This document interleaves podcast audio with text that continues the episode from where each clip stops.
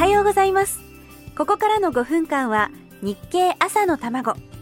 世の中で生まれているものと言葉と出来事に経済というスパイスをかけて会社に行くのがきっと楽しくなるそんな話題をお伝えします。お相手は林さやか。この番組は聞けばわかる読めばもっとわかる日経。日本経済新聞がお送りします。日経をヒントに世の中のいろんなことを経済の目線から見ていく日経朝の卵。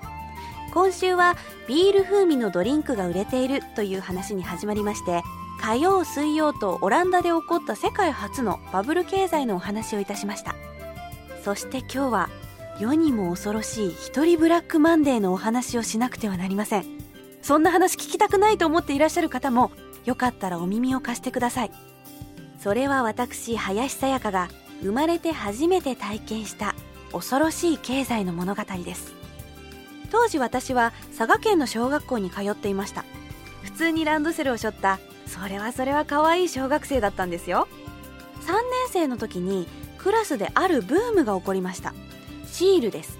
通称ぷくぷくシールっていう名前の立体感のあるシールで今にして思えば取り立てて変わったところもない。それほど価値があるとも思えない。普通のシールだったんですけどなぜかクラスでそのシールが大ブームになってしまったんです。もう誰もがそのシールを全種類集めようと必死になりました。最初のうちはそれでも平和に進むんです。自分が同じものを2枚持っていたら自分の持っていない種類のシールと交換するようになります。物々交換ですね。でもやがて問題が起こります。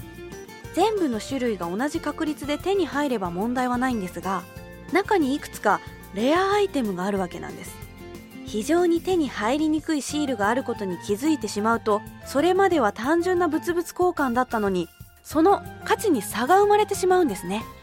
レアなシールを1枚手に入れようと思ったら他のシールが5枚必要になったり10枚必要になったりするんです。